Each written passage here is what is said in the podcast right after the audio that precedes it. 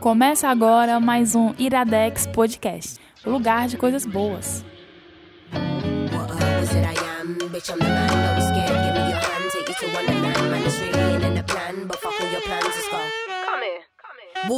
At any hour, cross them and I'll devour you in a second. Better mind how you walk through, making it out alive. It's something to hope to. On my life, there's wonder and terror and beauty and nature. Está começando mais um Iradex Podcast.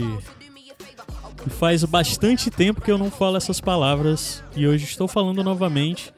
E para me apoiar nessa volta, nessa tentativa de volta, eu trouxe duas pessoas muito especiais. Dentre todas as que passam no Iradex Podcast, que estão entre os meus favoritos da equipe, que é a Luísa Lima, Vou chorar. que tá aqui direto, né? A Luísa, tipo, tem vários podcasts que ela tá aparecendo aí, eu que não apareço. Eu que sou um podcaster aposentado, hoje em dia a Luísa é uma podcaster profissional. Super. Quer que te dê umas dicas? Quero, quero. Igor Vieira. Menina, você mais nem segurar o microfone. Rapaz, esquece não. Já faz sabe. 84 anos. Eu sei que você sabe. É, Gente, pra mim faz mais de um ano e meio que eu não gravo Iradex Podcast, especificamente. E ainda mais nesse formato. Eu gravei, acho que eu gravei um ou dois do Iradex Home Office. Além disso, eu gravei um Nicolas, gravei uma parte de um Matutano e gravei alguns episódios daquele meu feed que eu soltei coisas. Ah, gravou Isso foi demais. tudo. é, eu sou menos experiente, só gravei o Dada, o Não, Cartas isso do tudo Mundo. pra mim foi tipo nos três primeiros meses de pandemia. Três, quatro primeiros meses de pandemia. De lá pra cá, que eu não gravo nada tem mais de um ano. E assim, nada mesmo. É Eu tipo tô- o eu tô fazendo- comeback. é, eu tô fazendo mil coisas, eu tô produzindo vários podcasts, coisa pra cliente e tal, né? Produtora tá funcionando, indo muito bem. Mas eu mesmo, eu não faço nada. Eu dirijo gente, eu edito gente. Hoje mesmo a Lu tava gravando as coisas que nem eu nem tô envolvido, mas ela ficou fazendo, eu fiquei mandando Pra ela fazer pra concorrente que não é do Iradex, né? e eu ainda fiquei me dizendo pra ela refazer de outro jeito e tal, é porque eu não consigo me meter. Mas falar nisso aqui, só tô falando porque tô bebendo. Olha aí, mas eu tô dizendo mesmo. Mentira. Eu nem, nem disse eu preciso. Você já nasceu pronto, Igor. É aquela velha máxima, é uma conversa entre amigos.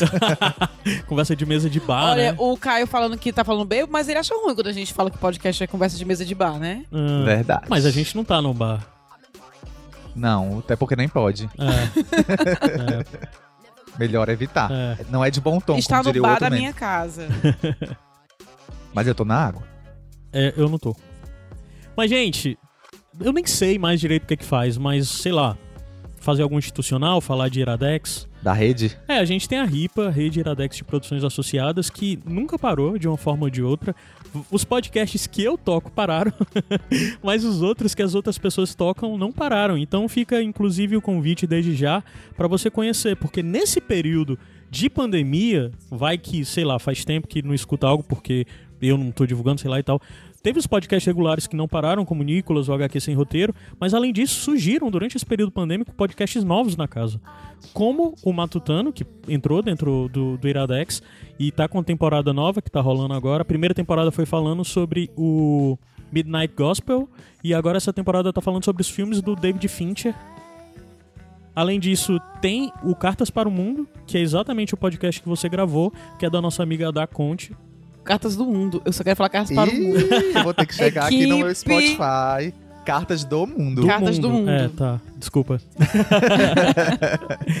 e tá saindo aí, tá rolando. Provavelmente quando esse podcast for ao ar, já vai ter mais de uma edição no ar. Agora só tem uma, que é o podcast da Luísa. Outro podcast da Luísa. Não, não é o meu podcast, mas eu estou, estou metida no meio. La usurpadora. É o podcast tananana, da novela mexicana mais amada do Brasil. Olha A aí os fãs da. Thalia, hein? Os fãs da Thalia. Não fale não que a Gabriela que inclusive falou no Brasil recentemente. Falou de Fortaleza. Isso já já foi uma ação que Ela, nós tava na, ela combinamos. teve na Meet. Tu Pois é. lembra, não? Já foi uma ação que nós combinamos pra ela falar bem de Fortaleza, porque sair esse podcast. Tava tudo, tudo combinado. Ei, capaz, se vocês ficarem marcando ela, ela compartilhar, viu? Fica a Tu, dica. tu já pensou ela participando de um episódio? Contou? Mas, mulher, o que, que vai ser mesmo esse podcast? Então, esse podcast é um podcast onde a gente vai discutir como se fosse a semana da novela Usurpador. Então, em cada episódio a gente comenta cinco capítulos da novela. Eu, o PJ Brandão, que também está no podcast Nicolas, e o Gabriel Pinheiro, que é do Matutano Podcast. Aham. Então nós nos juntamos, a gente tem que fazer. uma novela e comentar sobre a novela. Esse- E é engraçado que só tu conhecia a novela, né? Eles nunca tinham visto. Ainda tem isso, Aí eles são virgens caramba. de usurpadora, vai ser É. a primeira impressão deles. É. Não, tá sendo Mas eu disse que tem que legal. trazer convidados, que são os convidados que eram Já, da fã. já estou Com certeza, Igor. com certeza. Outra Já tem pessoa que eu disse que tem que ser convidada é o Vinícius. Hilário. Vinícius Hilário, a Ah. Alice Falcão também vai ser convidada. Porque o a- mais engraçado de tudo isso é porque a usurpadora faz tanto parte da nossa cultura que os meninos conhecem Os memes conhecem todos, os memes, gifs. sabem da história, eles sabiam do impacto que teve, mas nunca tinham assistido. Eles estão vendo agora. Então tá sendo muito engraçado comentar a novela. E assim, tá todo mundo adorando bastante. Todo mundo que eu digo, nós Mas três, né? ódio. Gostando. Não é todo ódio do mundo. Carlinhos. Tá todo mundo adorando, a gente ama, ama as dublagens, ama a trama, é tudo muito. E assim, novela mexicana é tudo muito over. Então, escutem o Supercast e É o comentem com a podcast gente. que você não sabia que precisava. Não, hoje uma pessoa comentou no Twitter assim: é, acabou de sair meu podcast preferido. Ainda nem ouvi, mas esse vai ser o podcast preferido. Porque tudo nessa novela. Agora sim, eu acho que o Iradex, a RIPA, inclusive, né, a rede Iradex de podcasts, tem que pagar aí psicólogo pra saúde mental dos participantes, né? Porque Já tem um podcast que, que somos obrigados a assistir filmes do Nicolas Cage. Agora outro que a gente vai assistir capítulos da usurpadora. Gente, vocês que inventam isso. Eu não entendo por quê. De verdade. É, Brasil de 2021, a gente precisa de algo Precisa, né? De Né? escape, né? escape. Gente, o Iradex Podcast está de volta. é, de uma forma coletiva, as pessoas estão se organizando para fazer novas gravações, né? Passou muito tempo aí parado. A gente, por enquanto, está com essa periodicidade quinzenal. Talvez mude mais na frente, volte a ser semanal. Ou não, ou volte a ser espaçado de uma forma aleatória, não sei. Mas esse Iradex Podcast, ele é o tradicional e como a forma clássica já conhecida, né? Durante o período da pandemia saíram alguns episódios do que a gente chamou de Iradex Home Office, que eram episódios mais curtos e gravados de forma remota, etc, e que só tinham indicação. Mas esse é uma edição que vão ter duas indicações e além disso a gente ainda tem no final o nosso bonus track. E hoje as nossas duas indicações, coincidentemente, falam do novo serviço de streaming aí que um bocado de gente já tem, outros não tem ainda, mas é um serviço de streaming que por enquanto tá legal, eu acho que tá valendo a pena, até pelo valor de quanto tá, que é da HBO Go, e a gente hoje vai falar de duas séries que, primeiro, vamos falar de HBO Max, Max. viu? HBO Max, eu falei Go, né? É, Go era o antigo, é. acabou. o HBO Max, que a gente vai. A primeira indicação vai ser I May Destroy You, que é uma série do ano passado. E a segunda é Made for Love, que é uma série já desse ano. E a gente vai subir a música, descer a música e volta já já pra primeira indicação.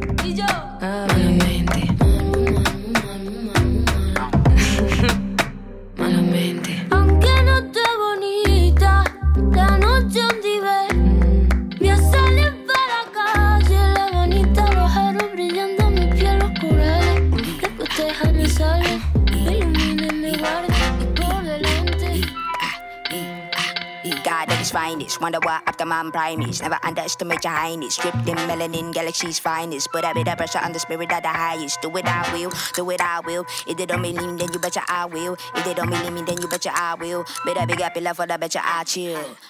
Flow. Iradex Podcast de volta, primeira Eu indicação. tenho uma reclamação. Qual? Tu não perguntou o que é isso aqui pra gente antes do intervalo. Ah, é. Ih, verdade. Tem Eu que- não tem que sei, ensinar amigo, o tem Caio a- É, a fazer o Iradex Eu Podcast. deveria ter deixado tu ser o host. O problema é que se tu fosse o host, eu ia ficar calado direto. Aí a minha forma de me obrigar a falar foi ser host. Não, eu fico fazendo só cobrança vexatória na frente de todos. não precisa ser hoje. Iradex Podcast de volta. O que é que é isso aqui, Luísa? Não, mas algum não, não, não Droga, é eu assim. tô perdido. Desaprendeu. É. Mas a primeira indicação é I May Destroy You, da HBO Max. Ela, ela saiu pela HBO Max, é pro canal, né? Saiu pro é canal mesmo, né? BBC, na HBO. Ah, verdade. é BBC, é distribuída pela HBO, distribuída né? pela HBO É um fora formatozinho- do Reino Unido. é. É um formatozinho que rolou muito da HBO de eles importarem as séries da BBC, né? Sim. Aí quem vai apresentar pra gente essa série é o Igor. Pode começar, dê a sua sinopse, fale da forma que a gente combinou que é até difícil de conversar sobre essa série, né? Sinopse. Pra não entregar muito e tal. Vamos falar em- que é a história de uma jovem escritora chamada Arabella e seus dois amigos. Vou dizer seus dois amigos porque eu acho que esse trio de protagonistas eles têm um arco que se Sim, desenvolve do sim. início até o Uhum. fim da série. Até você acha que vão ter outros que vão ter ar que nem tem, né? Não, ali eles- os outros aparecem meio ficam orbitando, É. né? Tem mais um, um episódio ou outro sobre, mas ficam mais orbitando.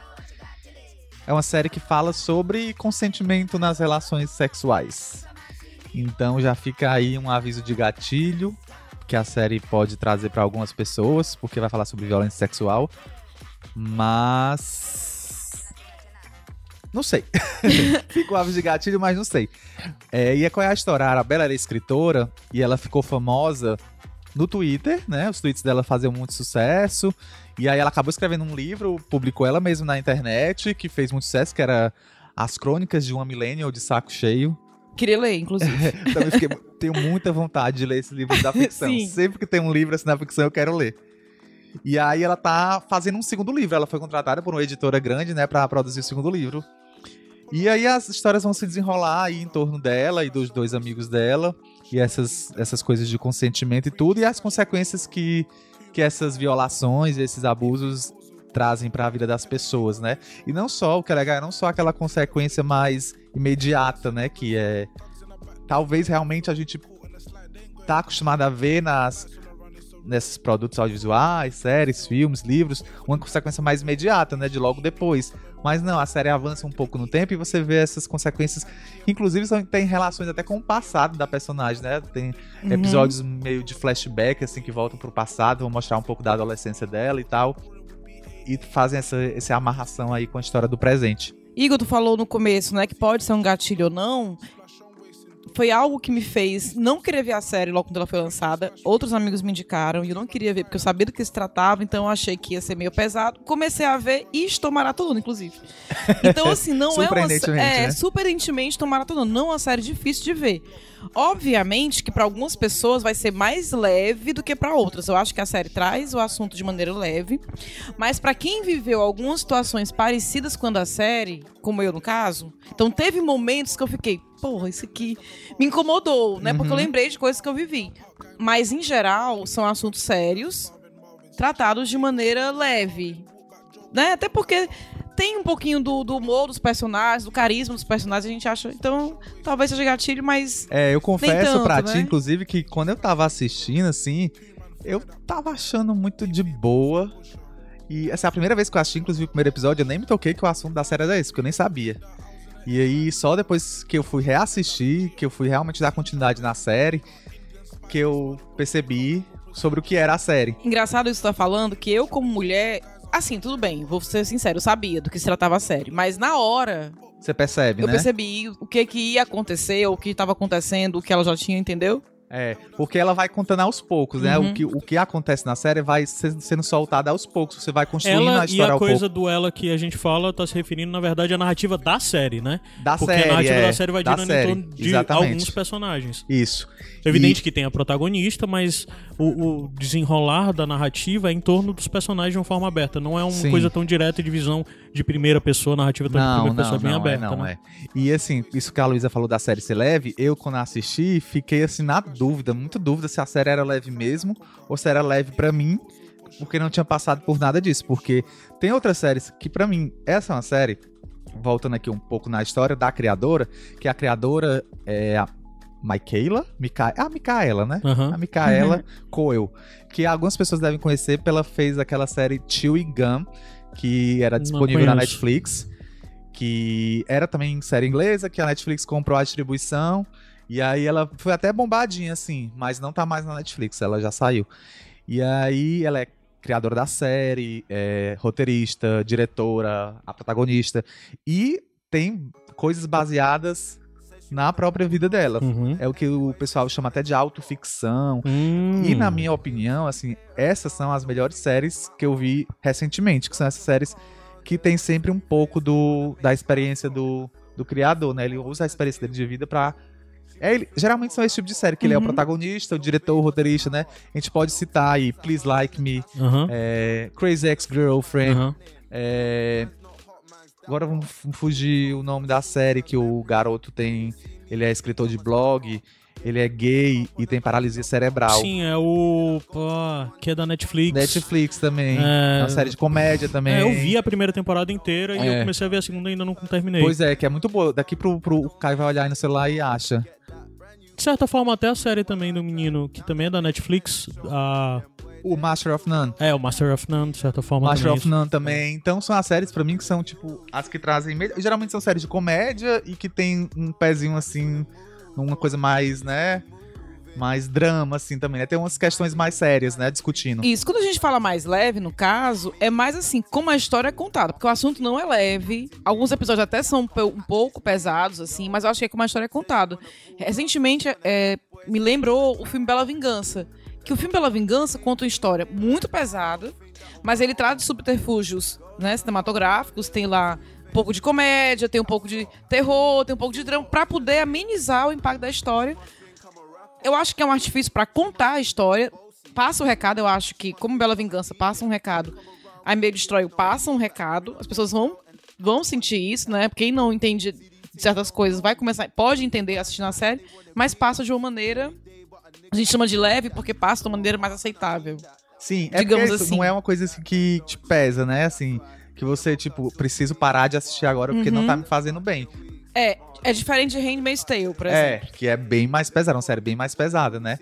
E, e essa não, ela tem um um humor ali, né? Eu até tava tentando. O nome da série que a gente tava falando era Special. Special, é. Sim. Que é, também é muito boa. Ela é uma, não, é- é uma série tão boa. Ela é mais quanto- comédiazinha, ela é, É, bem mais- mais, leve, mais good boba, né? vibe. Mais good É- é- é- vibe. É, bem aquela carinha ali, good, é. Netflix É. ali, que a Netflix fica meio naquela coisa. Ela não tem o caráter, só, não tem nada a ver, mas um rápido parêntese aí. Special não é como Master of None, que pra mim Master of None é uma série que poderia estar na HBO, assim, Uhum. o nível da narrativa nela. Special não, é aquela coisa bem Netflixinha, que no final Sim, das contas sim, tem que sim, ser um verdade, pouquinho concordo. feel good, assim, então. É. E eu tentei comparar, assim, com uma- alguma coisa que eu já tinha visto, assim. Não é tipo assim, ah, ela é incomparável porque ela é, tipo, demais incomparável. Não nesse sentido, mas é porque eu não consigo mesmo achar nenhum outro exemplo de uma série que seja, assim, nesse nível de I May Destroy. Assim, que eu consiga comparar o tipo de, de humor, de coisa. Eu confesso também que eu não esperava, eu achava, Uhum. quando eu ouvia falar da série, que era uma série muito boa, maravilhosa, uma minissérie, no caso, né, em 12 episódios, Aham. que era maravilhosa e papapá, e era sobre esse tema, eu achava que ia ser muito mais pesado mesmo. E me surpreende porque eu também, assim, eu tinha que ver pelo menos só dois episódios, uma série de 30 minutos, né? Eu acho que a série, no final das contas, uma coisa que é bem marcante nela é que ela é uma série que retrata muito a comunidade negra, né? De, de pessoas e, e etc. E até de Mas aí já- imigrantes, né? De É, que os pais sim, delas são aí de é que tá. Isso já vai pra um ponto que é bem diferente do que a gente costuma ver nas séries americanas, porque fala da realidade dos ingleses, né? E todos eles descendentes de, de, de, de Ganeses, africanos, é. boa parte, né? Tem até nações diferentes. E é legal como quando eles falam entre si sobre, ah, você é de onde? Aí, ah, se eu estiver falando com um britânico, eu sou Ah. de onde? Se eu estiver falando com negro, eu vou dizer a nação, fala da nação que- de onde ele veio, né? Os, os pais dele vieram e tal. Aí isso também já cria um clima que talvez faça a série ficar um pouco mais distinta, porque de um jeito ou de outro a gente sempre fala aquela coisa da série ter um tom meio inglês e ela tem isso desse humor inglês, que é esse humor meio que caramba, dá pra rir disso mesmo, assim, sabe? Mas não de uma forma gratuita, é muito, muito bem colocado e eu acho que aí também já entra muito de falar dos méritos dela, né, da Micaela, que, cara, essa mulher criou a série, ela é roteirista, ela é uma mulher jovem, eu acredito que não tem nem 30 anos. É impressionante o potencial dessa mulher, assim, Ela sabe? nasceu em 87. Não sei quantos anos eu tô mais confuso. Mas ela é mais nova que eu. É. Não, ela Não, tem 87. Tem dois anos mais nova que eu, 34, né? É, não, ela é 34, de 34, é. 34 anos. Ah, ela tem 34? Eu achei É. que ela tinha. Porque ela parece ser bem jovem também. Ela É. parece ter uns 20 e poucos anos. só. É. Inclusive, Essa o elenco todo cor é muito maravilhosa. bonito, viu? Sim, caramba, era o tempo Impressionante, inteiro, né? era o tempo inteiro que eu assistindo essa série com o Caio, né? Porque a gente, quando soube que você ia indicar, começou a assistir pra poder entender. Direto eu ficava, caralho, que mulher linda. Olha essa mulher. E ela, a, a, a, Micaela, a Micaela, né, que faz a Arabella, no começo eu tava em dúvida se eu achava ela bonita. Porque, na verdade, eu tava achando ela, assim, hipnotizante, marcante. É, o É. tipo de pessoa Ela é hipnotizante. que você não desvia o olhar. Você tem que parar pra olhar pra ela e, assim, se ela estivesse perto de mim, ia ser um pouco conveniente. Porque eu ia ficar, tipo, Ela é E hipnotizante. é o conjunto da olhos, o coisa, né? conjunto É- todo, é né? As feições, o rosto, o E olhar. a expressividade a dela. expressividade, o sotaque, A voz a dela. A voz. voz dela é um negócio. Cara- cara, É, gente. A voz dela é um negócio que arrepia, assim. É uma versão Regina a Roca mais sedutora. Olha, eu achava que eu era rouca, viu? Mas. E todos eles, o amigo dela.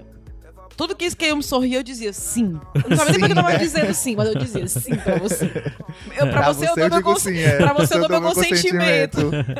Mas assim, é legal falar um pouco dos três personagens principais ou tu acha que nem precisa, assim?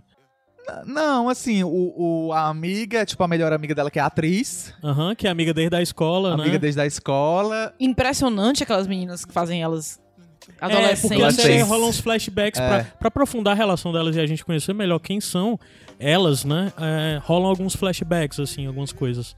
E a amiga dela delas, também tá infância. meio que tentando se dar bem também, né? Ela é aquela coisa, né? Geração milênio, né? É. Que tá assim, ainda mais esse pessoal que trabalha com arte, né? Ela que é Deslocado, escritora, a outra que é atriz, e é, tal, e é. tentando fazer teste. Tipo assim, aquela você vê a pessoa se preparando pra fazer um teste, tipo, de um comercial que tem duas falas, não sei o quê. A seriedade que ela se É. prepara, assim, o nervosismo. E aí na quadração de, ah, É. eu quero arrumar um emprego qualquer que vai pagar mercantil e tal, não sei o quê. Não, é toda. Ela, é bem uma coisa de comunicar mesmo com essa coisa da geração É, millennial, né? Que é. já é passado, que no caso é o nosso, né? Assim, É o nosso. Que é a coisa da inadequação e de estar sempre contestando e querendo, sabe? Não só fazer um trabalho, quer ter uma razão, quer Exatamente. ter uma. Né? Exatamente. E o Kwame, né? É. Kwame, a Terry é a amiga e o Kwame é o amigo, que ele é gay, é professor de, de aeróbico, né? De um tipo de ginástica, ele de dança na, na academia. E num- uma pessoa que não sai do, tin, do Tinder, não, do, Do Grindr. Grindr. Do Grindr. Gente, é a eu característica achei- principal, eu achei que- assim, né? Vamos dizer assim, Olha, do o Caio começo. achou que ela tinha menos de 30, porque a gente tava achando que ela era muito disposta. Eles são muito É, dispostos, eles são muito dispostos pra, pra, tudo. vida, assim. Então, eu acho que de uma é- forma ela não era com menos de 30. É, eu também tinha um pouco isso mesmo, porque eles são muito dispostos pra vida. Ah, vamos fazer tá com vamos. Eu, gente, pelo amor de Deus. Não, eu, ficar em eu- casa, né? É, quando você é mais novo, você topa, assim, sabe? E é até engraçado, porque essa coisa da forma como eles retratam essa realidade, a gente vê uma Londres que não é habitual, pelo menos que eu tô acostumado a ver da Londres em outras séries e coisas desse tipo. Essa Londres que é retratada lá me lembrou muito Nova York.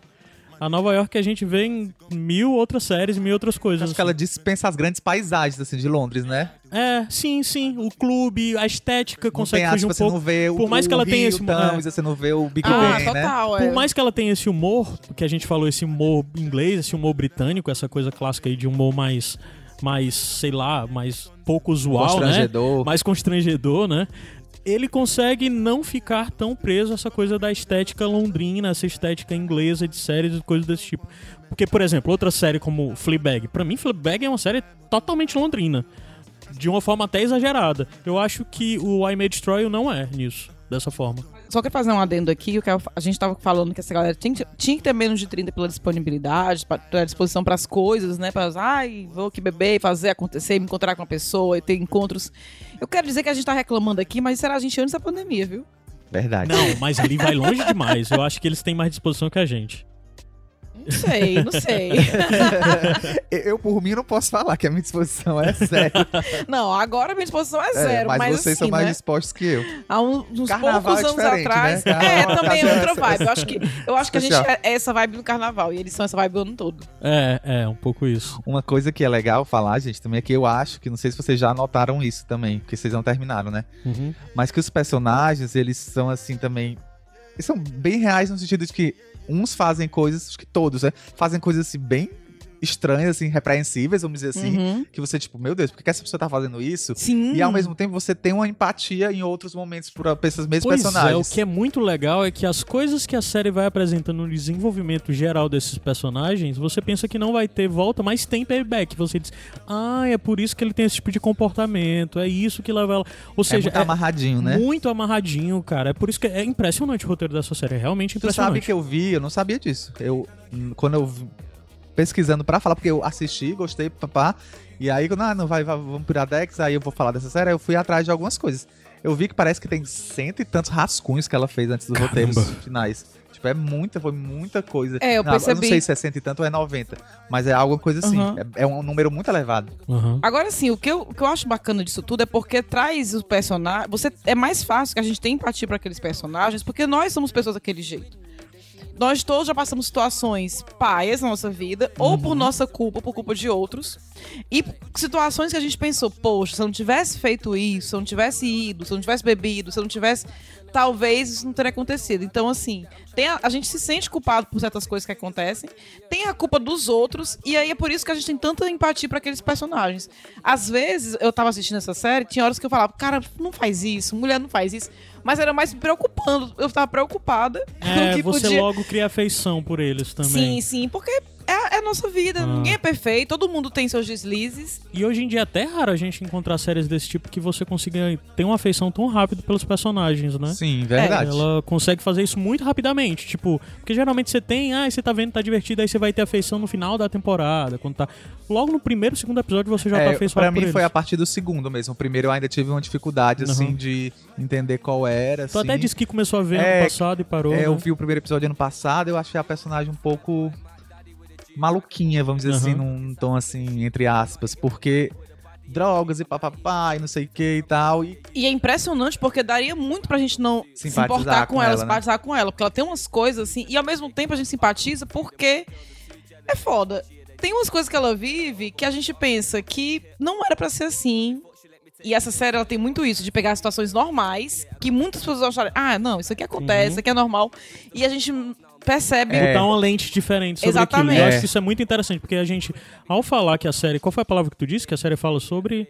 Consentimento. Consentimento, né? E permissividade também, individual de cada um, faz você pensar sobre um bocado, porque existem as questões mais extremas, as questões mais gritantes que são apresentadas, né? As situações, na verdade, as questões, as situações mais gritantes, mais extremas que são apresentadas na série, mas por menor tem dezenas de outras situações menores que você começa a observar de caramba. Porque, como você tá olhando aquela de cima, você acaba olhando a de baixo com o mesmo olhar e faz você ter um entendimento novo sobre aquilo e ver que aquilo existe um certo nível de abuso, de violência contra às vezes de uma forma individual, da pessoa para com ela mesma, outras da pessoa para com outros, ou então a pessoa sendo vítima de outros, etc. Ele vai conseguindo destruir isso. É uma série que me fez muito pensar, sabe? É, acho que tem muita coisa de. Pela minha situação social e, sei lá, mesmo sexual e tal, é uma série que não me leva a observar aquilo de uma forma que eu não consigo tanto me pôr, numa forma geral, da forma mais óbvia, mas eu me ponho da outra forma, que é de você se observar fazendo algumas coisas que parecem ser comuns e na verdade não são, né? Quais são as consequências dela na outra pessoa que tá ao seu redor, assim. E eu acho que é uma série que muito boa pra isso, pra te trazer esse tipo de reflexão. E eu acho que com isso ela acaba abarcando pessoas completamente diferentes, com vivências completamente diferentes. E outra coisa aí relacionada que você falou é que eu senti isso também, que a série ela não finaliza nenhuma questão, né? É. Ela levanta assim a bola e é possível você discutir racismo, Total, discutir total. a própria violência sexual, que é o tema mais, né? É. Claro. Mas existem outras questões ali orbitando, ali que ela traz, assim, que ela. Tem até a questão racial, veganismo, papá, algumas Sim, coisas são, assim. de certa forma, são críticas a quem a gente supostamente não pode É. criticar, né? Tem um- uma certa aura dourada. É, Não, ela representa de uma forma que tem uma ambiguidade em todo mundo. e ela traz essas coisas, mas, tipo assim, se você quiser assistir, discutir, com depois Uhum. leva a discussão adiante, Uhum, né? Ela não, não vai focar nisso, nem vai dar respostas prontas, assim. Não tem uma questão muito de julgamento também do que é certo ou que é errado, como agir certo, como agir errado, né? Tem sim, muito. sim, verdade. A palavra é consentimento. A gente tava até discutindo antes, né? Eu falando pros meninos que talvez eu tô falando aqui uma besteira, mas assim, é como a gente tava falando que abuso, estupro e tudo mais não tem a ver com sexo, né? O estupro não é porque quis fazer sexo com você, não. É muito do consentimento. Eu posso acabar de transar com o cara, mas se depois eu não quiser e acontecer, já é um estupro, independente do que eu faço. E a série, ela vai além do que a gente considera errado ou certo em termos de comportamento, né? Se eu quero dar pra vários caras, se eu quero fazer isso, se eu quero fazer aquilo, se eu quero me drogar antes, isso não é colocado como uma questão moral, Uhum. né? E a, a gente que decide, enquanto espectador, o que, que impacto aquilo vai ter. Será que importa mesmo o que- se a pessoa faz isso ou aquilo, né? Se ela merecia o que ela teve, enfim, Uhum. E, é, é assim, muito legal. O último episódio, gente, vocês vão chegar lá ainda, mas tipo, é genial. É assim, fecha a minissérie assim, com chave de ouro. Graças a Deus, é- essa, essa moça, ela me parece que tá bombando aí, tá cheia de contratos. Ela tá no elenco de, do Pantera Negra 2. Pantera Negra 2, verdade. Ah. Então, tipo, ela não me parece ser a pessoa que vai. é, Sumir, eu acho que ela não vai sumir, Até porque não. ela teve um problema com Netflix, não sei se vocês sabem. Ah, foi. Ela- essa série era, foi oferecida pra Netflix, porque ela já tinha a relação da série anterior com a Uhum. Netflix. A Netflix ofereceu um milhão de dólares pra ela, mas Uhum. não queria deixar ela ter nenhuma porcentagem do- sobre o direito autoral da obra. Ah, Ela pediu 5%, a Netflix negou. Ela pediu 2%, a Netflix negou. Ela pediu meio por cento, a Netflix negou. Caralho. Netflix negou. Aí ela foi pra saber, eu vou ali na HBO, e foi na HBO, quer dizer, na BBC, e a. BBC depois, a HBO entrou no meio, e aí fez essa distribuição internacional. E aí eu acho que ela não é esse tipo de pessoa que vai voltar, tipo, que a série fez sucesso e vai voltar pra segunda temporada. Não. É aquilo ali, é uma minissérie. Tipo outras séries que a gente já viu acontecer, tipo Big Little Lies. Uhum. Que, tipo, era uma minissérie E e voltou. virou uma série depois da segunda temporada que foi horrível, né? Uhum. Nem precisava. Não precisava. Essa aí termina com, com chave de ouro. Esse é, o episódio é sensacional. Eu acho que ela merece todo sucesso, porque é muito massa ela ter escrito tudo, ter feito tudo. A gente teve experiência com o Fleabag, maravilhosa. É, ela é alguém pra se acompanhar a carreira, definitivamente. Definitivamente. Do mesmo jeito que a gente agora quer acompanhar tudo que a Phoebe Waller-Bridge vai fazer, Uhum. né? É. Então, acho que a Micaela é, ou Micaela, Micaela, Maque- Maquela. Maquela, não sei. Maquela, talvez seja. talvez seja, é, não sei como fala. Michaela. Micaela. Michaela. Não tinha uma Michaela no, no How to Get Away with Murder? Eu não assisti essa série. Tinha uma Michaela, acho que era Michaela que se... A série da Juliette? É. Hot. Hot Care. Tu viu o Hot Care hoje? Rapaz, cuida- é cuidado, cuidado pros fãs no vento da Eu cara. sou cacto, não Ah, sei E a- vocês, a eu sou tá- a gente cacto tá declarado, gravando então. no dia que sai o EP dela. É Daqui a pouco verdade. tá todo mundo escutando. Eu, tenho Eu sou cacto tenho, declarado, eu tenho então, opinião que eu não vou decla- declarar aqui. Pra não ser odiada, não odiada. leva dar hate. É isso, gente. Mais alguma coisa? Não, acho que é isso. Assistam. Alguma coisa é, assim. as músicas que disponível na estão HBO tocando nesse bloco, nesse bloco, Esse bloco. nesse bloco, são da série, É, que que é um inclusive a trilha sonora é ótima. A trilha sonora é ótima. É o bloco para todos. a trilha sonora da série é muito boa, recomendo fortemente que vocês escutem. E agora vai subir a música e volta já já pra gente ir pra nossa segunda edição. O que é isso, Luísa? Iradex Podcast. Money, keep it funky. Touch your top it, let it down.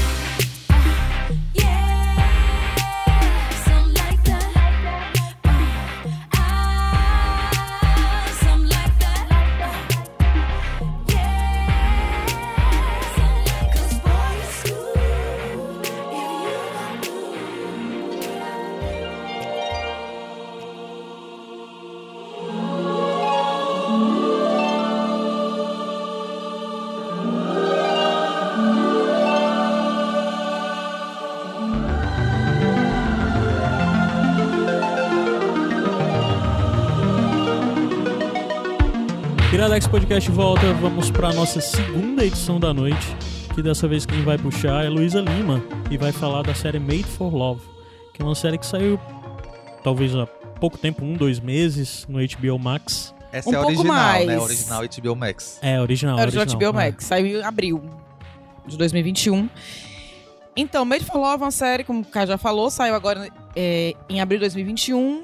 Só tem uma temporada por enquanto, mas já foi renovada para a segunda temporada. E ela termina realmente deixando um gancho, né? Pra, espero mesmo que tenha a segunda temporada, porque essa série eu tô indicando aqui por dois motivos. Primeiro, primeiro eu não tenho visto muita coisa nova pra indicar. Luísa está presa em Friends novamente. Caramba, tá revendo eu tô- todas as temporadas É. de Friends de novo. E ver novelas da, da Globoplay. Tô vendo, já vi, acabei de ver a viagem, é excelente. Mas outro motivo que eu escolhi pra, pra indicar essa série é porque eu acho que, primeiro, tá na HBO Max também. E também fala de um relacionamento abusivo, né? Podemos Uhum. dizer isso. E porque ela é legal, assim.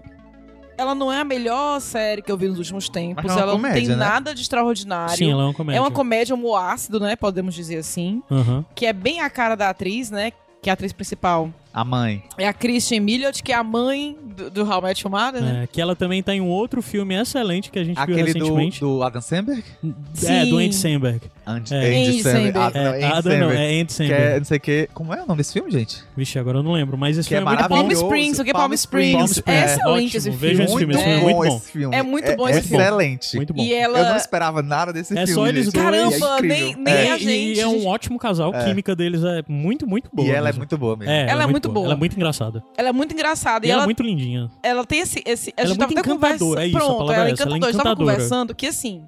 Se você descrever essa atriz, você não vai dizer que ela é. Ela não é uma beleza, um padrão Clássica, de né? beleza Não. clássico. Mas ela é linda, ela é encantadora. Ela é muito carismática e ela, Ela é é uma muito ótima carismática. comediante. Sim, ela tem, ela tem esse, esse, esse humor ácido, assim, esse jeito caricato de ser. Ela- eu gosto muito dessa atriz. E essa é interpre- interpretada por ela. Não é a melhor coisa que eu vi nos últimos tempos, mas é algo interessante de ver, realmente. Porque a série, ela tem um quesinho de Black Mirror, Tem. né? Então vou contextualizar. Na verdade, ela, a Christian Miliot, ela faz a Hazel Green, que é casada com um milionário, um Bilionário. bilionário do ramo da tecnologia, que é, É. o Byron Gogol. Eles comandam tudo, né? Celular, tablets, computadores, internet, É um aplicativos. Então, É, não é bem Jeff Bezos, ele é mais excêntrico e meio bizarro, é mais Elon pra Musk. Elon Musk. Sabe? É, pronto, tipo isso. E eles são casados há 10 anos e vivem uma vida aparentemente perfeita e isolada de todo mundo. né? Eles vivem lá no, no, no- num cubo de de onde eles não saem No pra hub, nada, é. né? No hub. E ela vive uma vida que, aos olhos dos outros, parece perfeita. Uma mulher que tem orgasmos diariamente com o marido, né? Vai, tem o seu horário de soneca, tem o seu Tem horário na tudo, piscina, tem tudo. todos os luxos empregados, tal, todo é. luxo que ela pode ter. Mas ela é uma mulher infeliz. E aí ela descobre do nada, isso tá na sinopse, acho que não vai ser spoiler, mas ela descobre que é monitorada sem o consentimento pelo marido. Ele monitora tudo, até os seus pensamentos. E ela decide fugir. Já começa assim a série. E aí a gente acompanha todo o desenrolar através de flashbacks e A também. primeira cena da série é ela fugindo, aí depois vai mostrar como aquilo aconteceu, né? Uhum. Isso, a primeira cena ela fugindo, e a gente entende por que ela fugiu. E é muito sobre isso. Então eles usam essa parte E tá tudo meio bem. futurista. E tá tudo. é sobre isso. Tem nada bem, não tá nada bem. Tá nada bem. A história é altamente problemática, porque a história, na verdade, discute relacionamentos, inclusive de várias maneiras, porque a gente vai descobrir mais na frente um relacionamento bizarro que o pai dela tem, que eu não vou contar, porque aí Uhum. quem- quem assiste vai ser, né, vai ser legal descobrir. Eu, foi uma série que eu não sabia nada da série quando eu comecei a assistir, então eu fiquei Meia horinha também? Meia hora, eu meia acho que horinha é. cada episódio, exatamente, são... E são 10, eu acho. São 10 10, ou 8. 10, acho que são, é, são 10 ou 8 episódios, a gente pode ver isso depois. Aham. É baseada num romance de 2017, Um livro. de, de um livro do mesmo nome da Alicia, é, Alicia Dutton, que é uma das criadoras da série. Né? Então, eu acho massa Foi quando. adaptado pela própria autora, né? Exatamente, eu acho massa quando isso acontece. E eu acho legal que, assim, a gente tava falando que existem artifícios para deixar um assunto mais leve. Então, o artifício dessa série é usar um pouco desse futurismo, Ficção científica, ficção né, ali. científica, Uhum. tecnologia, pra falar de relacionamento. Então imagina aí você com o seu. É bom que eu assistindo com o Caio, a gente pensando que horror seria, né? Porque no Made for Love, na verdade, é o sistema que permite que o parceiro compartilhe com o seu, com, com seu parceiro todos os seus pensamentos, todos os seus desejos e tudo. Deus me livre. É tipo a história aí do. do compara, mal comparando, né? Dos, dos homens autorizando as mulheres a usar DIU. Do marido da Luísa Mel autorizando a tirar, fazer a lipoaspiração no, na axila dela, assim, ela, qual é- Cara, é, pronto, essa situação tipo da tipo Luísa coisa. Mel, especificamente, parece algo que estaria dentro de Made for Love. Que só pra. Conta Uhum. qual foi essa história especificamente, talvez o ouvinte não saiba. que, pra quem não sabe, quem não É. leu o Léo Dias, Quem não acompanha. quem não acompanhar a coluna do Léo Dias, a Luísa Mel, né, que é ativista animal, separou do, do marido e, e saiu na imprensa e descobriu-se que ele autorizou, ela fo- tava fazendo um procedimento estético na axila, é, sob anestesia, o médico achou, o médico achou que a axila dela estava gorda, gordinha, ligou para o marido dela para pedir autorização para fazer tipo um, É uma lipo, uma né? lipo mesmo. E aí cortar mesmo, fazer cirurgia. E aí o marido autorizou. Facilmente estaria presente na série. A É série, o na tipo de coisa que verdade, estaria dentro mesmo. ele quer controlar é, o marido dela, ele é meio Esse assim. cara, ele é, é- ele é um cara que tem vários problemas sociais. Ele é bem Uhum. esse retrato desses bilionários de tech que tem problemas sociais, que são pessoas que provavelmente de uma forma de retratar, eu espero que isso não soe é, pejorativo e tal, é alguém que tá dentro do espectro, sabe? E que tem as questões de sociabilidade dele, etc. E que é um super gênio e que viveu e vive num mundo isolado de cristal, onde na cabeça dele tudo que ele faz é com uma boa intenção e ele tá fazendo só um bem pra humanidade e tal. Mas ele é um cara controlador, abusivo e etc, né? o legal dessa série é assim. Na verdade, a gente não chega a se importar, não sei se o cara pensou isso, mas a gente não, se- não chega a se importar tanto com os personagens. Não deu tempo da gente ter essa profundidade com os personagens. Mas, né? Concordo. Mas eu, como mulher, eu posso dizer que eu, obviamente, vou empatia por ela e pelo que ela tava passando. E ele viu nela uma pessoa que precisava de uma ajuda, vivia num momento difícil, e ele não. Se eu posso dar tudo pra essa pessoa, se eu vou tirar ela dessa vida, então ela deve a mim toda, né? É, e ele fala muito sobre o quanto em relacionamentos de uma forma geral a gente projeta na pessoa que a gente tá um bocado de coisa que na verdade nem pertence a ela, né? E a gente vai atribuindo coisa a ela e projetando coisas que são necessidades nossas, né, naquela pessoa e fica meio que preso àquele ideal até a hora que tem um baque e diz, mas como assim?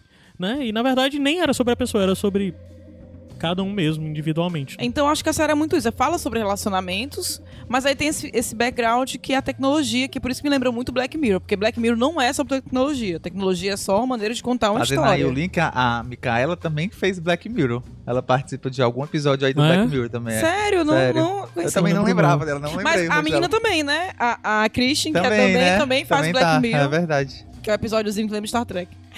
É mesmo, é mesmo. É excelente. Que fala um pouco disso também, né? De, Ah. de consentimento, inclusive. A série, na hora de falar de Black Mirror e falar de ficção científica, ela acaba falando sobre muitos temas que nós temos vivido hoje em dia, sobre privacidade, sobre identidade, sobre o que cada um pertence e, no final das contas, o que você pode dar de dado seu e como esse dado é usado contra você, se isso vai lhe trazer um benefício. Ok, pode ser que traga um benefício, que mude sua vida para melhor e tal, mas vale a pena você abrir mão da sua liberdade, da sua identidade, do seu espaço individual e violável e etc. E a série acaba por debater muito desses É, pontos. tem essa, então essa relação com os eletrônicos, né? Que a Sim, gente, os termos e condições que a totalmente. gente vai aceitando e dando a nossa Total. vida, né? Totalmente, Totalmente. totalmente. Inclusive sobre debater o, o excesso do uso desse tipo de dispositivo, sabe? Uhum. Ela fala muito sobre isso e como as pessoas, pra terem algumas coisas, acabam assinando uns contratos aí com o demônio, assim, sabe? Engraçado que, assim, inclusive, ela discute muito o que é a questão da felicidade, o que, a gente procura pra ser feliz. Porque a vida dela, né, é até tem, um momento engraçado na série que ela vai contar como ela tava sofrendo. Olha, tava sofrendo um. um tava prisionar, prisioneira, um relacionamento abusivo. O que é que ele fazia com você? Ah, ele monitorava meu orgasmo, ele fazia eu descansar, ele fazia eu fazer isso. Para as pessoas, nossa, então você viu uma vida maravilhosa, né? Então, então tem esse lado também pra gente pensar o que, o que é, a até onde perder nossa liberdade é bom ou não, se a gente é livre mesmo, a gente que se acha livre, será que nós somos livres realmente, Nossa né? liberdade, eu sempre vi isso em algum lugar, sempre vou dizer, a liberdade que a gente tem é de escolher a prisão que a gente tá. Exatamente, exatamente, né? Tem um momento que é, que é discutido isso na Aham. série, né? Sim, Sobre sim. que é a liberdade ou não das É. pessoas. Bem interessante. Então a série, assim, como eu falei, talvez não seja a melhor coisa que você viu nos últimos tempos. assim. Mas é engraçado. É Mas é engraçado. engraçado e, E ela é também traz que- interessante. as questões também de- pra Ela é discussão. curiosa. É uma, coisa, é uma coisa curiosa e é algo diferente. Não é algo que eu tenha visto ultimamente, né? A Me Destroy também é uma coisa que eu não vi parecido ultimamente. E a série também não. Não é uma coisa que eu vi. Lembra Black Mirror, Uhum. mas não é bem Black Mirror, né? Não é que ela fala, isso é muito Black Mirror. Não, isso não é muito Black Mirror, mas assim, isso é pouco Black Mirror. mas eu achei interessante e eu quero ver o desenrolar da segunda temporada porque me decepcionou um pouco como essa temporada acabou. Ah, É, assim, enfim, quem for assistir tem as suas. Eu não quero influenciar ninguém aí o que, que vai achar. Ah, Lu, mas só também pra que, aquela- que antes a gente tinha falado, eu vi aqui são oito episódios a temporada. Ah, tá, obrigada. E 29 minutos só por episódio. E fica aquela pergunta também, né? Se, se- será que o final realmente estraga toda a experiência, né? não, Assim. não estraga a experiência, mas assim, como vai ter uma temporada, isso é bom. O ruim seria se o desfecho fosse aquele. Uhum. Tá entendendo? Eu acho que deixou mesmo um espaço e eu espero que eles saibam dar continuidade, porque o ritmo foi muito legal. Do jeito que foi contada, a história foi muito legal. Vou assistir, eu já tinha, já tinha visto ela lá no aplicativo. Só pra dizer, a Lu já falou, mas tá sim confirmada a segunda temporada já. E eu já, já, como eu gosto dessa atriz, né? E eu tinha visto Mother, eu tinha visto outras coisas que ela participou. Esse filme, acho ela muito engraçada, eu fiquei muito curioso pra ver. Ah, Agora com essa indicação, Já, eu sempre procuro uma série de 30 minutos pra poder ver. Uhum. Entre os episódios de uma hora que a gente assiste, que não assiste 30 minutos é vida. É. bom demais, só que eu não sei brincar. Eu, eu assisto assim Você, é, todos. mas você assiste. É muito mais fácil você assistir vários episódios de uma série de 30 minutos na sequência do que você dar um play num filme de duas horas. É, não, com certeza. Hoje em dia você. Coisas na Mas cabeça. vejam, é divertido. E aquela coisa, é aquela coisa assim, é divertido, mas quando toca no assunto, você entende. No começo da série você é meio confusa, sou meio ansiosa, eu tava doida. Meu Deus, vai explicar. Vai explicar porque essa mulher fez isso, por que que ela tá aí. Eu, fico, eu sou meio assim. Mas depois, lá no terceiro episódio, lá pro terceiro episódio mais ou menos, você entende que rumo a série vai tomar. A gente meio que entende assim, o que, é que vai ser discutido, o que, é que vai estar sendo posto em questão, aí eu acho que fica melhor. Mas assim, é bem divertido, dá pra rir em muitos momentos, mesmo que seja uma risada meio com culpa, né? Pra- Porra, eu tô rindo disso. Mas é muito boa. Eu achei muito boa. E pra quem gosta de sitcom norte-americano e viu muitos deles e gostava do Everybody Loves Raymond, a série tem o Rei Romano, é o pai dela, né? Que tá bem legal o papel dele, porque inclusive você espera geralmente quando tem o Rei Romano, ele é um cara mais legalzinho assim, né? Geralmente ele tem esse papel de ser mais nice guy e tal. E esse papel dele é bem do é- tem muitas nuances assim de você, ele é legal ou ele não é? Ele é e é muito Eu legal isso. Caramba! E ele é um dos personagens é. que mais se desenvolve, inclusive até o Sim, final da sim. temporada. O desenvolvimento dele é muito legal. E eu tive, assim, sérios é, mistos sentimentos com esse cara, viu? É, né? Eu quero julgar e quero, gosto, e depois eu entendo porque ele é assim. Enfim. É, é. E é bom, as, as séries ultimamente têm tra- trazido personagens que nem todo mundo é mal ou errado, nem todo mundo é sempre bom e certinho, né? Tem muito. Ela, ela mesmo, que tá sendo vítima da situação com o marido, ela não é, assim, um exemplo Ela de, não é um exemplo nem, né, de, nem, de nem de perto. heroína, de nada, Não. né? Assim, Ela é alguém bem enroladinha. é. E isso é bom nas, É, sé- das sim, séries. Não tem uma pessoa tão toda má nem toda boa. Eu acho que ultimamente as séries têm sido assim. Eu acho legal. Massa. Veja, Igor. Vou ver. Vou ver. Então, a gente Vou já ver. acaba esse bloco e volta pra finalizar com os bônus tracks. Sobe a música dessa música e nós volta já.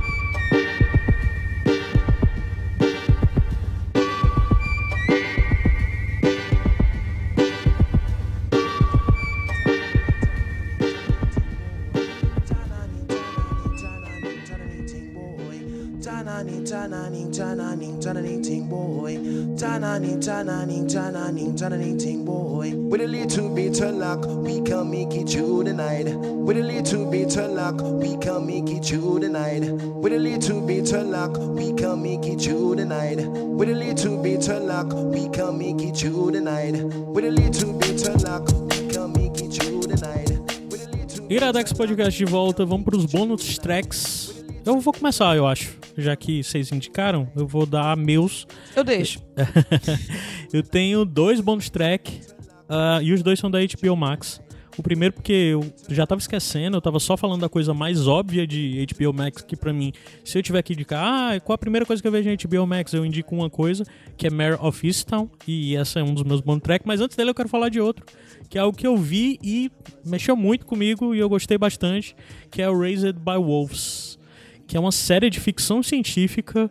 Ela, eu acho que ela é do ano passado ainda, mas é uma série de uma ficção científica, um mundo pós-apocalíptico, teve umas guerras e tal, não sei o quê, e tem um novo planeta que está sendo colonizado pelos humanos novamente. O problema é que os humanos são divididos em dois tipos, essencialmente: uns religiosos e uns ateus. Então, de alguma forma, houve esse conflito e um novo mundo está sendo colonizado e existe esse conflito entre esses grupos diferentes.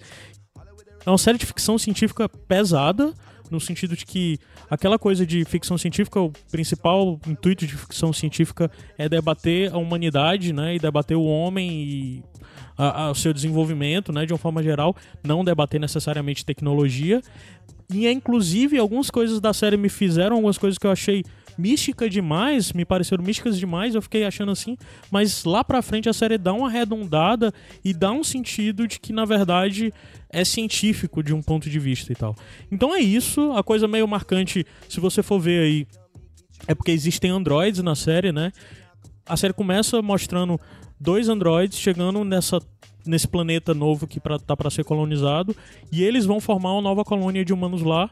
E os humanos são nascidos de forma que são embriões, que são gestados a partir da androide e a androide começa a desenvolver, eles viram crianças, vão crescendo e tal, até uma hora que começa a ter conflito com as outras pessoas que estão buscando uma terra sagrada e tal, etc.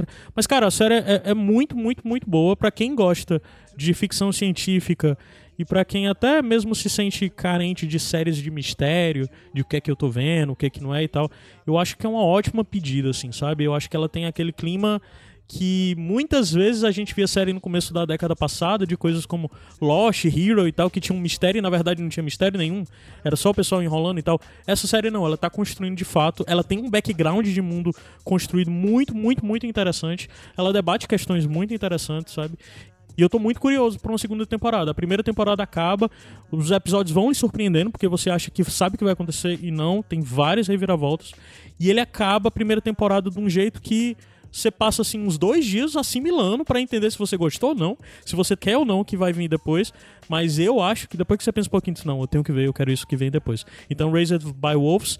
E minha outra indicação é Mare of Easttown, que é uma série que eu vi. Excelente. É mesmo. Excelente, pra mim é uma série impecável, do começo ao fim. Não tem nada desnecessário, pra mim é é um deleite, assim, tudo nela. Conta a história de um policialzinho de interior que tá cuidando da vida dela, ela é detetive, né? E tu falou, a acontecer eu algumas acho que tu emendou, tu ia falar policial de uma cidadezinha de interior. Aham. Aí Falou tu falou policialzinha policialzinha de de interior. interior. Ah, Como- policial How de uma cidade. you? É um policial É de a uma Kate cidadezinha. Winslet. Desculpa. É um policial de uma cidadezinha de interior. É a Kate Winslet, né? Que faz a. que é exatamente a Mare, né? O nome da personagem. E a, começam a acontecer alguns assassinatos estranhos. E ela vai investigar. O plot da série é o mais bobo possível. Você para pra E pensar. batida, assim, né? Batida, ah, ela é uma policial de interior, é um detetive, mulher, que tem uns assassinatos e ela vai investigar o que é isso. Pronto, aí só isso você pensa, besteira. Mas, cara, todos os personagens, porque ela tem várias pessoas na cidade, ela começa a explorar. Todos os personagens são muito bem construídos, são muito bem desenvolvidos. É uma série que também, ao contrário do que a gente tinha falado, é uma série que logo você começa a se importar com as pessoas. Inclusive nas coisas falhas, você fica às vezes meio tendendo, caramba, eu não quero que essa pessoa seja ruim. Eu não quero que essa pessoa tenha feito isso e tal. Você fica muito sendo jogado de um lado pro outro. É todo mundo muito complexo, tudo muito complexo. É, ela é primorosa nos diálogos, é, esteticamente ela é primorosa. É uma série realmente muito impressionante que tem um plot simples, mas a forma como ela conduz a história, a forma como ela te apresenta aqueles personagens assim, é, é impecável. Pra mim é a melhor coisa que eu vi esse ano. Fácil, assim. Eu acho que foi a melhor coisa que eu vi esse ano também. E é uma série fechada também, vale dizer, né? É uma- É, tipo minissérie. Não. É uma coisa que o Caio falou dos personagens, é legal dizer, porque quando a gente assistiu essa série, a gente assistiu junto. E eu lembro que assistindo no primeiro, no segundo episódio, o Caio, caramba, tem muita gente, né? tem muito personagem nessa série. E eu tava achando ruim isso no começo. Eu, Caralho, eu tô perdido. Calma, sabe? Tem muita gente. E é incrível como é uma minissérie. São poucos episódios, tem muita gente, mas todos são bem construídos. Não tem nenhum personagem raso, assim, que você. Tipo assim, eu falei agora da, da Made, of, Made for Love. Você gosta. Eu gostei de alguns personagens, mas assim, todos são muito. Parece que é só aquilo. Não tem uma construção. Inclusive, eles serem rasos no Made for Love faz parte pra torná-los mais engraçados até. Pra encaixar eles dentro do, do humor, sabe? Aí ela faz ser raso pra às vezes ser um humor até meio, meio bobo, porque Made for Love às vezes tem umas coisas de humor bobo mesmo, assim. Ela faz questão de ter um pouco isso. Aí já é totalmente o oposto Total- do, é, do. Mare É, of no, Easttown. no Mare of eu acho que uma, um resumo assim, na importância dos personagens é que mesmo depois que o mistério é resolvido, tem um final assim que você vê, acompanha um pouco mais da vida desses personagens Uhum. é depois que aquela situação. Aquela história da comunidade, né? Que tá todo mundo ligado, É como uma interessante, cidade né? pequena, né? É porque isso é uma coisa que às vezes a gente vê nos filmes e diz, caralho, o filme acabou. O filme acabou e o filme. Aí aquele É. filme que tem uns 4, 5 finais que você fica, caramba, que chato, já acabou. Meryl of Easttown tem isso um pouco no final, né? Porque também nem é muito incomum em série desse formato, né? Porque acaba a trama principal e ele aponta os destinos, né? Às vezes é um pouco cansativo, mas nessa série nem isso é, porque você, Você, fica, quer mesmo, sabe? Você o que quer, aconteceu você na quer, vida você quer. daquelas pessoas Sim, depois total. daquela revelação, né? Depois Inclusive, até virou piada na série o fato de todos se conhecerem ou serem relacionados de alguma É maneira. porque né? bem essa coisa mesmo de interior, né? Que no começo, logo de cara, é, me fez lembrar um pouco daquela série que é com a, com a Amy Adams. Por, por isso de jogar ela no interior Sharp e tal. Objects. É, Sharp Objects. Excelente que é ótima também. também. Que é objeto cortante. É, que é a coisa do interior e como todo mundo tem uma relação assim e tal. Eu gosto muito de objetos cortantes. Muita gente que lê o livro tem questões com a série, etc, né? Mas, bem, eu gostei muito da série. É, e daí já fica a dica, inclusive, se você viu Sharp Objects, o Mare of Stone, acho que é garantido, assim, pode ir nesse caminho sem medo. Mas é isso, eu acho que fica meio que na linha aí de. Pra mim, Mare of Stone tá fácil na linha de. Do patamar, assim, de séries impecáveis já produzidas pela HBO, de alguma forma, sabe? Ela é impecável do começo ao fim, pra, pra mim. Vou falar rapidinho também, assim, de duas produções da HBO Max, só pra ficar, né? Primeiro é Rex, é uma série de comédia, 10 episódios, 30 minutinhos, é, com a Jean Smart, que é, faz a mãe da Mare, em Mare Aham. of e ela fez também aquela série Watchmen. Hum. Ela é a... Até que era uma heroína, né? Sim, ela é a. a- o nome a- dela. Mas é que namorou o Doutor Estranho. Sim, É. sim, sim. É. E aí, ela é uma comediante. Doutor Estranho, não. Doutor Estranho. Doutor Manhattan. Confundi os doutores. Doutor Manhattan. É, e ela é uma comediante, assim, que foi pioneira, assim, das mulheres, primeiras mulheres comediantes, assim, nos Estados Unidos. E ela hoje em dia faz um show de stand-up em Las Vegas. Só que a carreira dela já não tá mais lá essas coisas. E ela acaba contratando uma roteirista em ascensão, assim, mais jovem, pra ajudar ela a criar novas piadas. E a Jean Smart é sensacional. Ela é a melhor coisa, ela que comanda essa série. E é uma série muito engraçada. A relação das duas personagens é muito boa, muito divertida.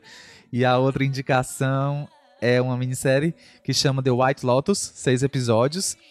Que é Ah, só seis episódios? só seis ela? episódios. Ai, que massa. Tem um misterinho também logo no primeiro episódio. São ricos que vão para um hotel no Havaí, para um grande resort assim no Havaí, um spa, uma coisa assim, que chama White Lotus. E você sabe logo na primeira cena que alguém morreu nessa estadia aí. E aí tem essa coisa. sa- Mas sabe, uma- é série que ela tem um ritmo, ela tem um humor característico dela também, assim. E ela tem um ritmo que, sabe, uma trilha sonora, uma construção, uma edição, uma montagem que vai te dando assim. Vai acontecer uma merda. Vai acontecer uma merda. Vai acontecer uma grande merda.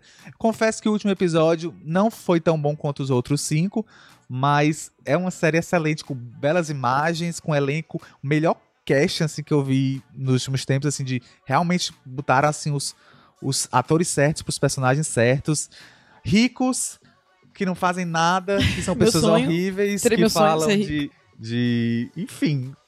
Jorram preconceitos e problemas pela boca, mas você fica hipnotizado assistindo. The White Lotus. Vou ver. Lu?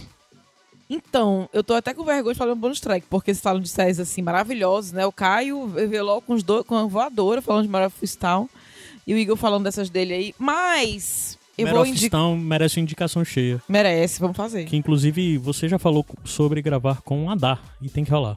Olha aí a cobrança vexatória, né? Já dei a minha, agora é a vez dele. Tá gravado agora. Vai rolar. Mas eu vou indicar uma coisa bem boba, assim. Você não sabe o que fazer no domingo à tarde, tá melancólico, porque no outro dia é segunda-feira.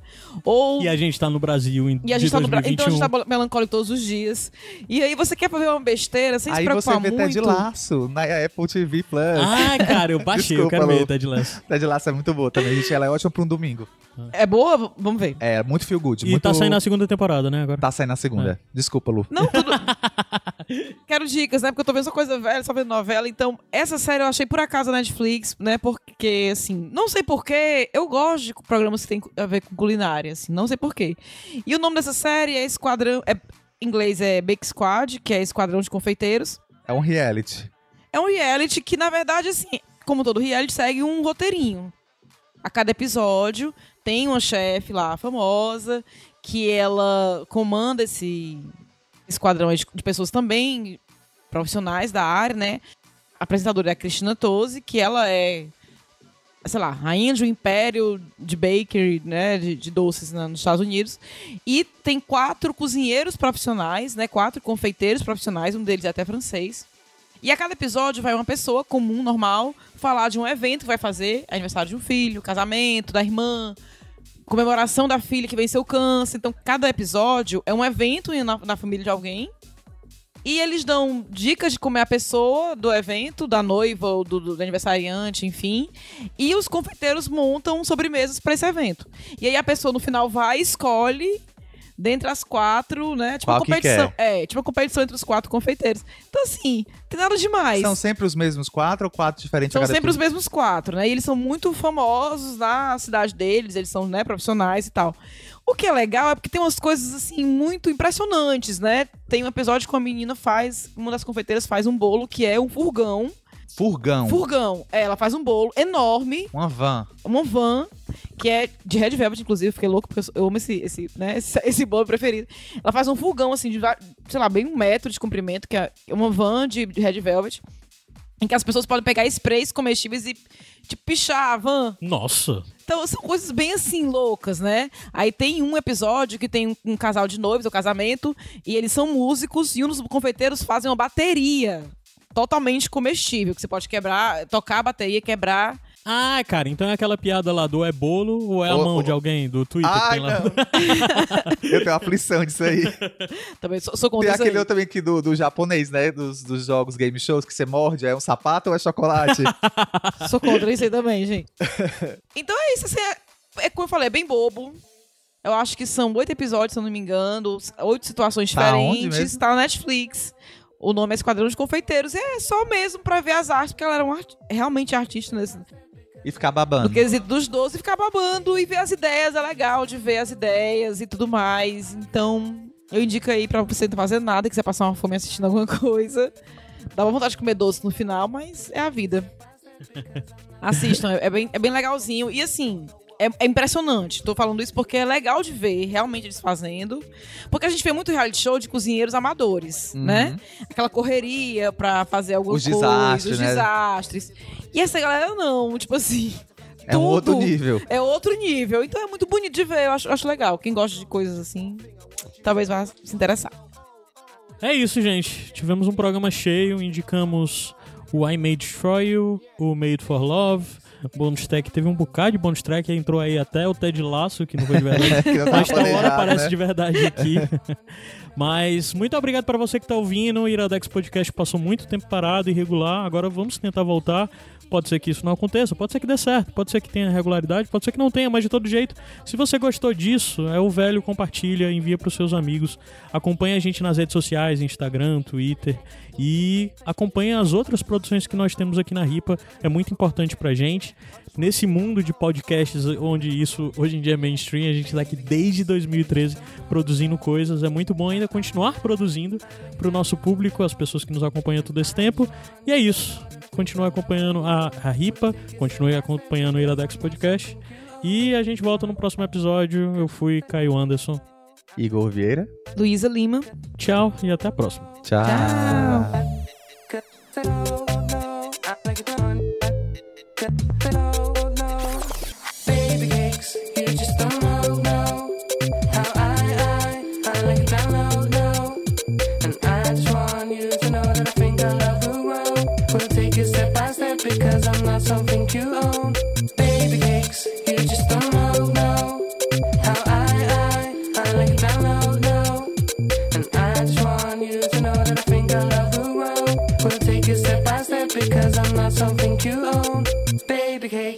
you just don't know.